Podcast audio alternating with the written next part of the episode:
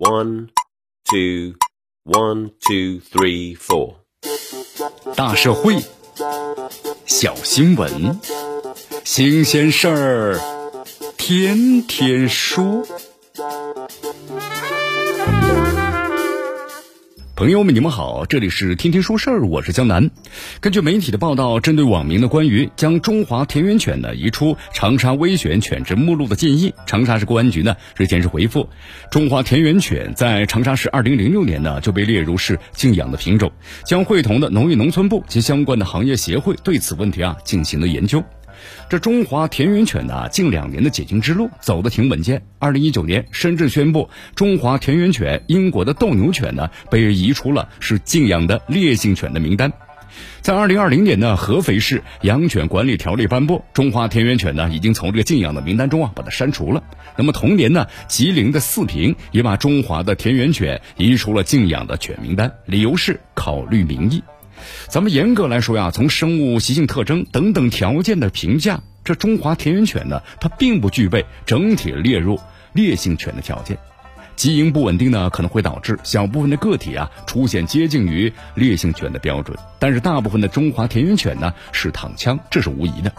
中华田园犬当初被列入禁养的猎犬名录，那么算是呢一部分呢取其余。是扩大管理面的做法，也可以说是呢一定程度的加码。这种情况呢，局中者以为是误伤，自无不可。但是扩大加码呀，也都有当时的客观因素。那么，即所谓的管理的现状和需要，比如说大政策环境呢形势紧迫，需要民意要求或者技术或者资源限制，无法通过呢其他层面精细化管理达成目标，只能够采取啊扩大管理面积这种呢是简单粗暴的办法。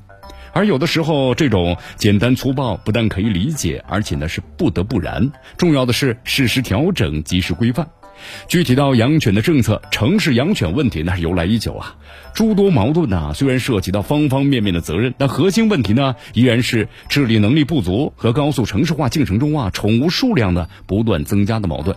总的来说呀，目前咱们中国呢城市养犬的政策是低门槛进入，低标准的管理，那么高标准的立法。结合很多养犬导致冲突的新闻来说，如果严格按照咱们现在的法律法规执行，那么很多不文明养犬行为，即使是不杜绝，至少呢会大幅的减少。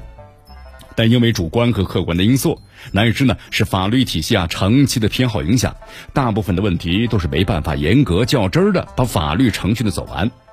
因此呢就出现了一些那么既定的无法震慑不文明养犬的行为，也无法激励呢社会普遍参与的现象。反过来，这种呢执法无力的观感，又直接促使立法者呀，那么倾向于将立法的门槛的提升，比如说把黑名单扩大。那么当然，我们说这会让呢违法的概率较之前提高了。这立法和执法在这里呢，并没有体现出良性的循环。无论是因为民意还是其他，在两可之间的中华田园犬，大概就这样被整个放进了黑名单。其实对比一下其他国家的经验，公开数据显示啊，一些发达国家民众的养犬数量呢并不少，也几乎没有啊针对特定的狗种禁养令。